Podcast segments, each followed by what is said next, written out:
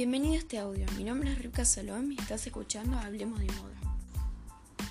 Perdonen si hablo un poco ronco, es que estoy un poco medio ronquito. Bueno, pero no quería dejar de subirles este cuarto episodio, así que vamos, hablemos de moda. Hablemos de la paleta de colores secundaria.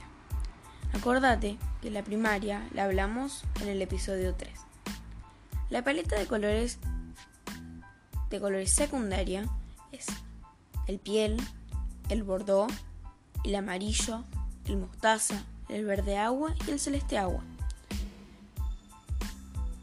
Estos colores son muy combinables a la noche. Lo utilizamos con negro y de día con blanco. Y nos vemos en un próximo episodio de Hablemos de Moda.